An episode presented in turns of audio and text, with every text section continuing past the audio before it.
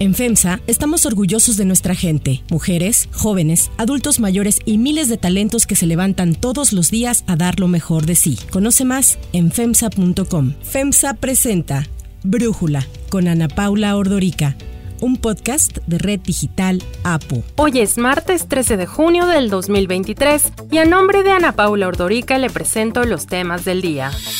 Los aspirantes a la candidatura presidencial de Morena se alistan para comenzar sus labores proselitistas rumbo a la encuesta que habrá de definir al candidato o candidata del 2024. Donald Trump comparece ante un tribunal federal de Miami por el caso de los documentos clasificados que extrajo al dejar la Casa Blanca. Pero antes, Ana Paula nos presenta el tema de profundidad.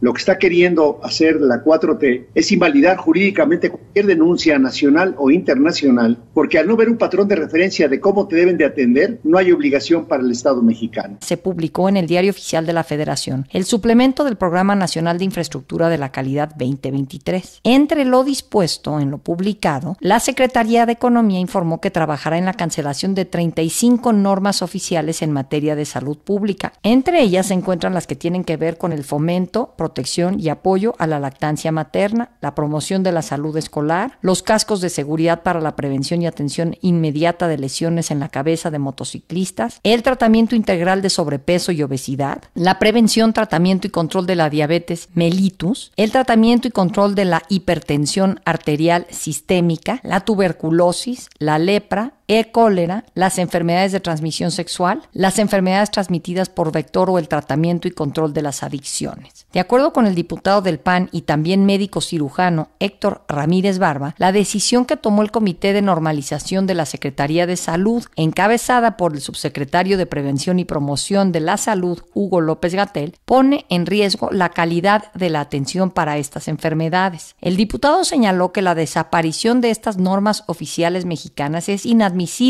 pues son las que permiten a miles de mujeres, por ejemplo, tener acceso a los mejores tratamientos disponibles en México y una mejor esperanza de vida durante y después del cáncer. Por su parte, el subsecretario de Salud Hugo López Gatel dijo que son falsos estos señalamientos y aseguró que las normas oficiales no se requieren para regular la prescripción terapéutica y diagnóstico, ya que en México hay garantía de atención médica a las 35 mil enfermedades definidas, además de que señaló, la cancelación de estas normas aún no es un hecho. El diputado federal del PAN, Héctor Jaime Ramírez Barba, un cercano aliado de las administraciones anteriores y promotor de los esquemas del régimen de protección social en salud, conocido como el Seguro Popular, está difundiendo información falsa, una vez más, en el sentido de que se trata de una cancelación inmediata. Pero más importante, está difundiendo una tergiversación, una mentira,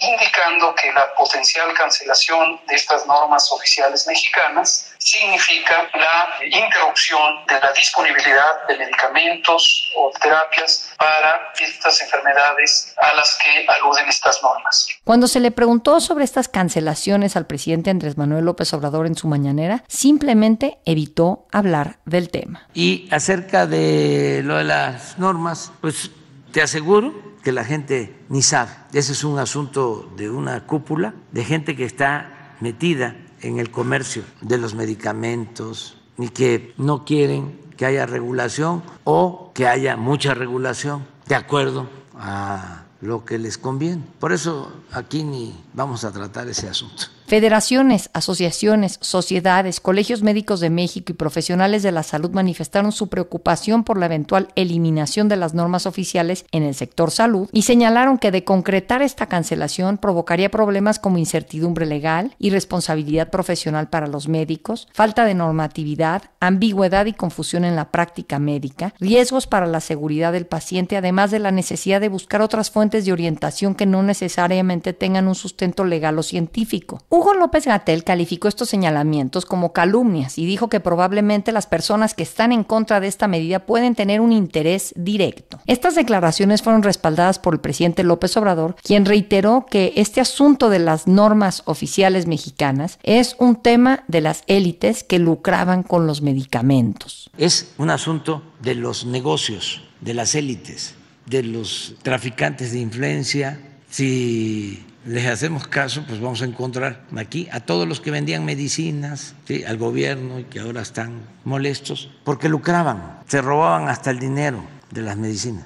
Y además ellos manejaban Cofepris, ellos manejaban todo el gobierno. Sin embargo, tras estas declaraciones, organizaciones civiles reclamaron al presidente minimizar el asunto. Por su parte, el diputado de Movimiento Ciudadano y exsecretario de Salud, Salomón Chertorivsky, calificó la posible desaparición de las normas como una tropelía y una nueva mala decisión de Hugo López Gatel que pone en riesgo la salud de los mexicanos. El problema es que si esto no existe, cada institución tendría que integrar sus propios lineamientos, sus propias guías y se pierde la homogeneidad entre instituciones, entre estados, entre diferentes sectores, el privado y el público. Están en una tercera etapa. Ahora COFEMER tiene que publicarlo y abrir una amplísima discusión. Es fundamental que médicos, que colegios, que investigadores se expresen porque nuevamente estamos ante una aberración que puede impactar en la calidad de la salud de las y los mexicanos. La Comisión de Seguridad Social de la Cámara de Diputados aprobó convocar una reunión de trabajo con el subsecretario Hugo López Gatel para que explique las razones que lo llevaron a proponer la eliminación de estas 35 normas oficiales mexicanas. Esto a pesar de que el presidente López Obrador insiste en que la población no tiene de qué preocuparse. Y nada más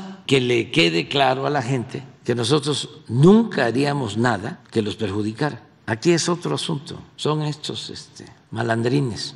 El análisis.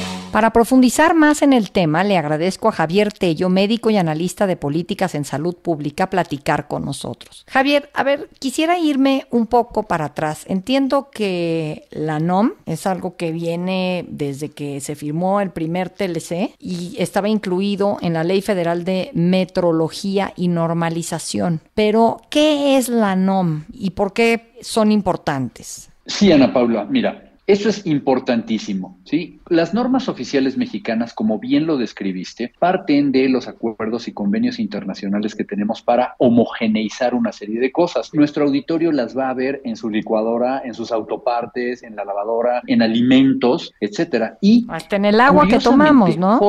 es correcto forman parte de la Secretaría de Salud porque en México, desafortunadamente, a diferencia de otros países, no contamos con guías de práctica clínica que sean homologadas para todo mundo. Es decir, cada institución, el Seguro Social tiene unas, el ISTE tiene otras, y esas aplican y son obligatorias solo para esa institución, por ejemplo, ¿no? Ni siquiera tienen una, digamos, una obligatoriedad jurídica. El hecho de que tengamos una normatividad que te basa como es una homogeneización y que te pone un mínimo indispensable, obliga a que tanto la medicina privada o las instituciones tengan que hacerte una serie de procedimientos diagnósticos de seguimiento y de tratamiento. El hecho de que existe esta normativa te dice para dónde voltear. Como te decía, en otros países existen guías de tratamiento, guidelines que se les llaman, que las eh, sociedades o colegios médicos ponen. Un ejemplo claro sería un médico en Estados Unidos que fuera a la corte, tendría que justificar cómo trató un paciente y va a decir que de acuerdo a los guidelines de la American Heart Association. En México, el hecho de que exista la NOM te da esa seguridad como paciente y como médico para poder tú saber cuáles son los límites. Ahora, curiosamente, el hecho de que exista la NOM marca un mínimo que la ley tiene que también respetar. Y esto lo que hace, curiosamente, es que si la quitas, las instituciones pierden esa obligatoriedad del mínimo. Sí, quedan los criterios propios de cada médico, etcétera, ¿no? Pero esto se vuelve realmente un caos. Lo único que podría sustituirlas es que tuviéramos una serie de guías clínicas que fueran obligatorias y que fueran aplicables para todos y que estuvieran basadas por grupos de expertos de la Academia Nacional de Medicina, de la de Cirugía, etcétera, y que tuvieran esa obligatoriedad. Es por eso que es importante que no se eliminen. Sí, es correcto que hay muchas que están atrasadas y que deben de ser actualizadas, lo cual es complicado y lo cual toma tiempo. Pero el decir, porque lo dice el documento del diario oficial, que se van a quitar y lo dijo Hugo López Gatel y lo repitió el presidente, pues nadie está hablando de actualizarlas como debería ser. ¿eh? Exacto, es lo que yo te quería preguntar, que quizás, pues como estamos hablando de algunas normas que tienen pues 90 al 2000, al 2012, al 2022, 30 años, que algunas ya se puedan estar obsoletas, pero ¿por qué no se buscó actualizarlos o mejorarlas en lugar de proponer extinguirlas? Bueno, vámonos primero a la responsabilidad. Es correcto que los grupos de expertos, los grupos médicos, todo el mundo debió haber propugnado porque se modernizaran, ¿sí? De hecho, cuando tú le pides o preguntas a algunos médicos, te dicen, no, pues de todos modos ya estaba obsoleta. Bueno, si estaba obsoleta, ¿cómo es que no se actualizó? Que debió haber sucedido. Pero yo creo que la parte importante es que inmediatamente Hugo López Gatel dijo, se van a quitar porque sobran, porque tenemos muchas. No, perdón, así no funciona. Y luego dijo, porque México le podemos dar nosotros la garantía de tratamiento a 33 mil enfermedades o no sé qué. No, no, no, Ana Paula, no podemos. Por eso tenemos las NOM, precisamente porque las necesitamos, ¿no? Pero creo que la peor parte del discurso fue cuando dijo, es que además, estas están contaminadas por la industria y por intereses privados y cuando ya nos salimos completamente entonces de lo que estamos buscando, ¿no? Por un lado, dice que sobran, por el otro que están anacrónicas. Bueno, entonces, ¿por qué no las cambiamos? ¿Por qué simplemente las quitan? Y al final termina todo con algo ideológico. Es que están aquí citándose a empresas privadas o a cuestiones de la industria y no estamos de acuerdo en eso. Entonces ya, ya el discurso se contaminó. Y en ese sentido, ¿qué implicará esta cancelación. Entiendo que no la quieren confirmar y que López Gatel sale y dice que no se están cancelando, pero pues, pues eso dice el diario oficial de la federación, ¿no? No, a ver, perdón, ¿eh? El diario oficial dice que se van a cancelar y Hugo López Gatel dijo que las iban a retirar porque sobraban, porque son muchas y porque no vienen al caso. El presidente dijo que las iban a quitar. Ok.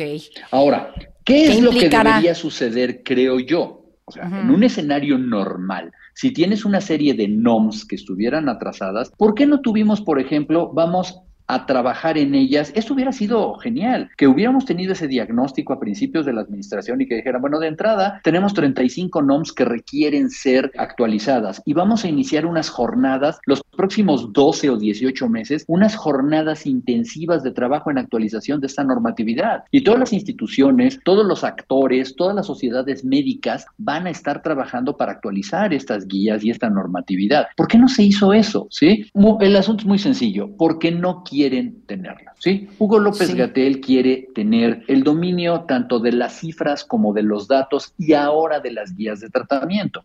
Sabemos que él está impulsando la creación de dos organismos. Uno, que es una oficina donde va a recabar toda la información, que tiene que ser la, dirección de inteligencia en salud, para que él tenga todos los datos y los datos sean los que él dice que son. Y por el otro lado, otra dirección que se va a encargar de tratar las enfermedades crónicas. Curiosamente, la hipertensión, la diabetes, el cáncer, que son las normas que se están quitando. Es decir, ahora en vez de una normatividad, él va a tener el control de esta normatividad. Y bueno, esa parte la podemos entender, pero ¿qué va a implicar eh, en el momento en que se cancelen? Bueno, lo primero que necesitamos ver es qué se puede tener en el momento que se cancelen. Y lo que debería suceder es que tuviéramos guías de práctica clínica establecidas y formalizadas con obligatoriedad y personalidad jurídica. Eso toma muchísimo tiempo. Si de verdad, como dice el diario oficial, se retiran de aquí a finales del año 2023, para el año 2024 vamos a tener un caos, un verdadero caos, porque entonces no va a haber una obligatoriedad y un mínimo rasero para pedir o exigir cosas Vamos a ver muchísimas más demandas de pacientes,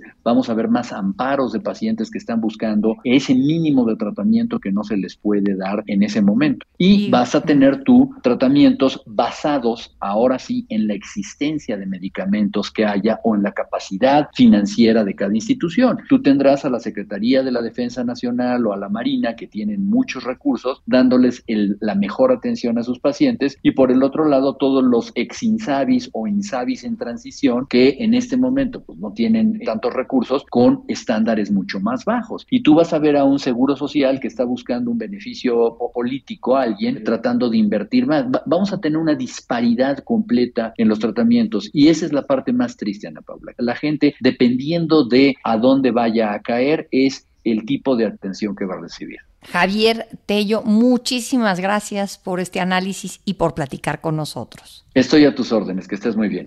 Si te gusta escuchar Brújula, te invitamos a que te suscribas en tu aplicación favorita o que descargues la aplicación Apo Digital. Es totalmente gratis y si te suscribes será más fácil para ti escucharnos. Además, nos puedes dejar un comentario o calificar el podcast para que sigamos creciendo y mejorando para ti.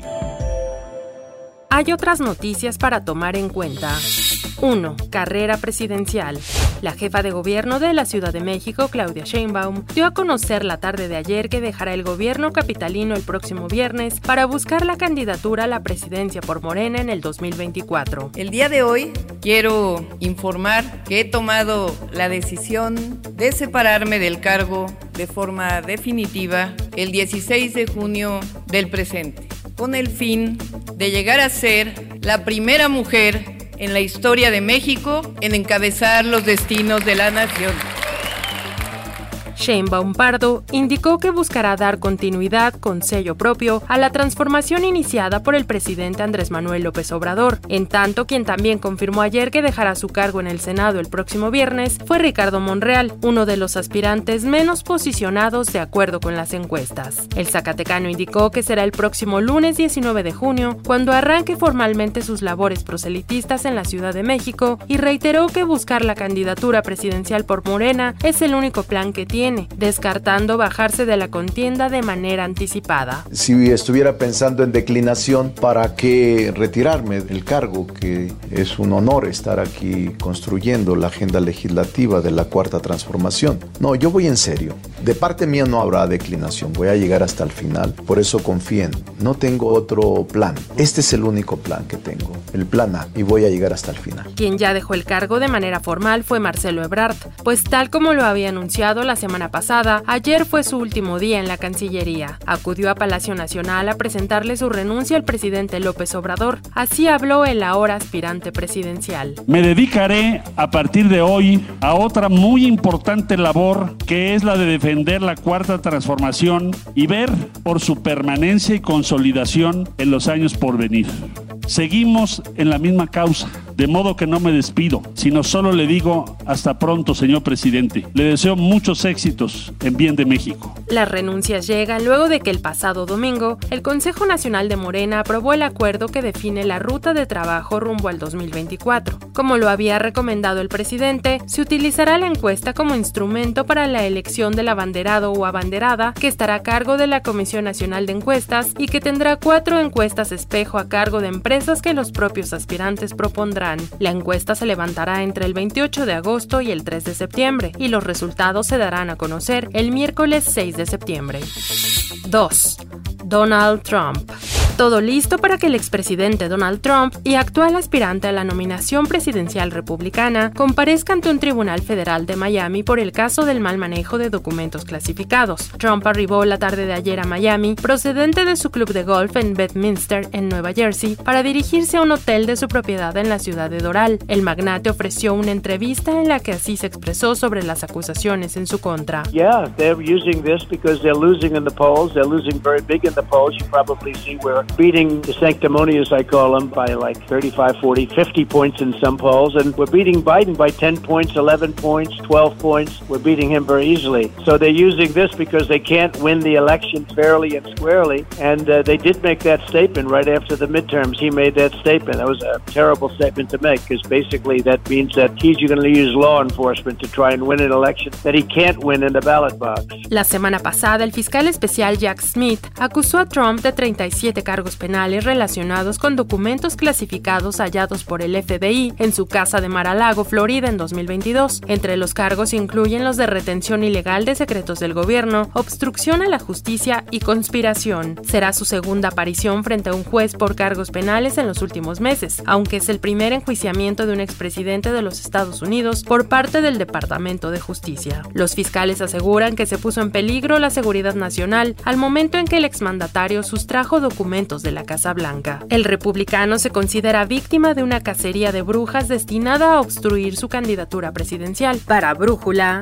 Amy Glover, CEO de Agile y miembro de la junta directiva de Comexi, nos habla sobre esta nueva acusación contra Trump. El expresidente Donald Trump enfrenta nuevos cargos y seguramente va a ser otro circo mediático y hemos visto muchos en el caso del señor Trump, pero seguramente esto será el menos chistoso desde su perspectiva. Estos cargos son graves y es un juicio federal y criminal. Él está acusado de haber con conocimiento tomado documentos confidenciales y sensibles para la seguridad nacional de Estados Unidos y también de jactarse de lo mismo ante invitados en Mar-a-Lago. Algunos de sus abogados, de hecho, han declinado apoyarlo en esta ocasión y Trump siempre ha sido bastante hábil para zafarse de sus problemas legales y aquí vemos que también existe la posibilidad de que podría usar tácticas legales para por lo menos demorar este juicio para que por lo menos no enfrente a un jurado antes de la elección de 2024.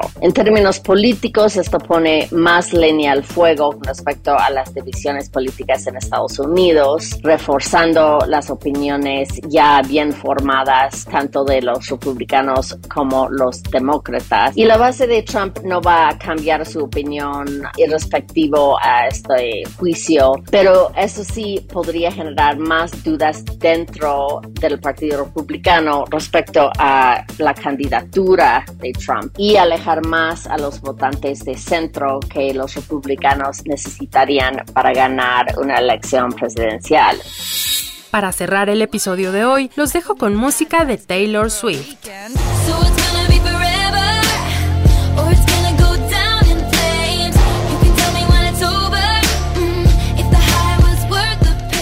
A través de sus redes sociales, Taylor Swift anunció una nueva fecha de concierto para México dentro de su gira The Eras Tour, la cual comenzará el 24 de agosto en la capital del país. Además, la cantante agregó dos fechas más para Brasil, que se suman a las tres presentaciones previamente anunciadas. Este martes 13 de junio comenzó la venta de boletos para el primer concierto de Taylor en la Ciudad de México.